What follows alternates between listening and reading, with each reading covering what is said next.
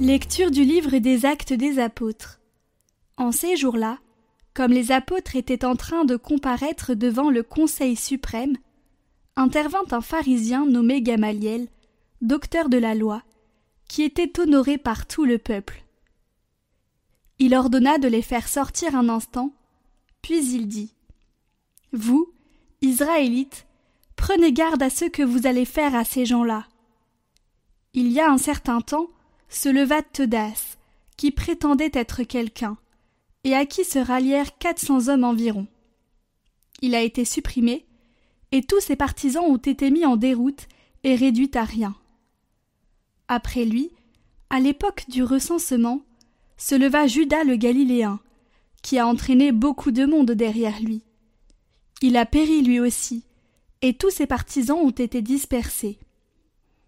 Eh bien, dans la circonstance présente, je vous le dis, ne vous occupez plus de ces gens-là, laissez-les. En effet, si leur résolution ou leur entreprise vient des hommes, elle tombera. Mais si elle vient de Dieu, vous ne pourrez pas les faire tomber. Ne risquez donc pas de vous trouver en guerre contre Dieu. Les membres du conseil se laissèrent convaincre. Ils rappelèrent alors les apôtres, et après les avoir fait fouetter, ils leur interdirent de parler au nom de Jésus, puis ils les relâchèrent. Quant à eux, quittant le Conseil suprême, ils repartirent tout joyeux d'avoir été jugés dignes de subir des humiliations pour le nom de Jésus. Tous les jours, au temple et dans leur maison, sans cesse, ils enseignaient et annonçaient la bonne nouvelle. Le Christ, c'est Jésus.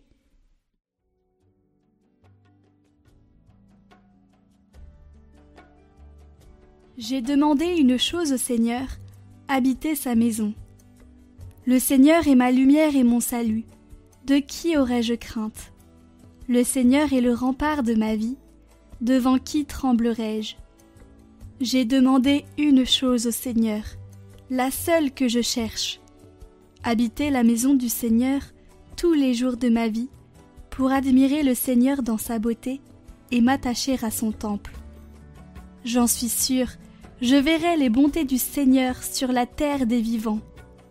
Espère le Seigneur, sois fort et prends courage. Espère le Seigneur.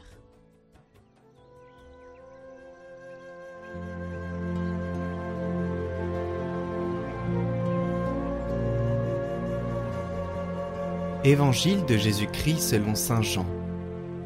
En ce temps-là, Jésus passa de l'autre côté de la mer de Galilée, le lac de Tibériade une grande foule le suivait, parce qu'elle avait vu les signes qu'il accomplissait sur les malades. Jésus gravit la montagne, et là il était assis avec ses disciples. Or la Pâque, la fête des Juifs, était proche.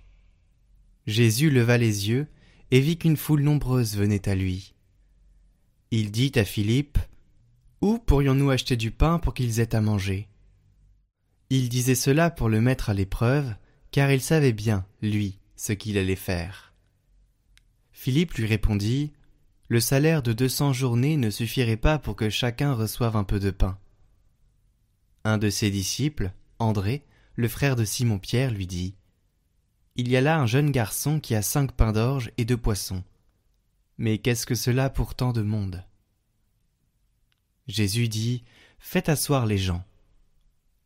Il y avait beaucoup d'herbe à cet endroit ils s'assirent donc au nombre d'environ cinq mille hommes. Alors Jésus prit les pains, et après avoir rendu grâce, il les distribua aux convives. Il leur donna aussi du poisson, autant qu'ils en voulaient. Quand ils eurent mangé à leur faim, il dit à ses disciples Rassemblez les morceaux en surplus pour que rien ne se perde. Ils les rassemblèrent et ils remplirent douze paniers avec les morceaux des cinq pains d'orge restait en surplus pour ceux qui prenaient cette nourriture.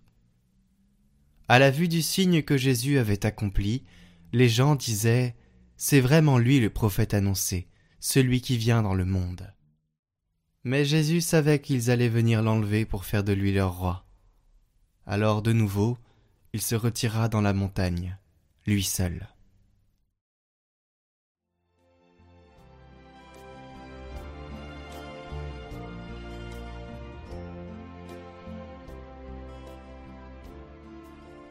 Jésus promet de donner du repos à tous.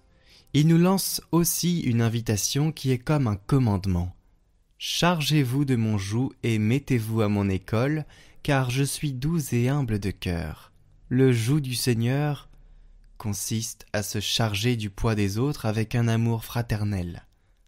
Une fois que nous avons reçu le repos et le réconfort du Christ, nous sommes appelés à notre tour à devenir repos et réconfort pour nos frères, avec une attitude douce et humble, à l'imitation du Maître. La douceur et l'humilité du cœur nous aident non seulement à prendre en charge le poids des autres, mais aussi à ne pas peser sur eux par nos vues personnelles, nos jugements, nos critiques ou notre indifférence.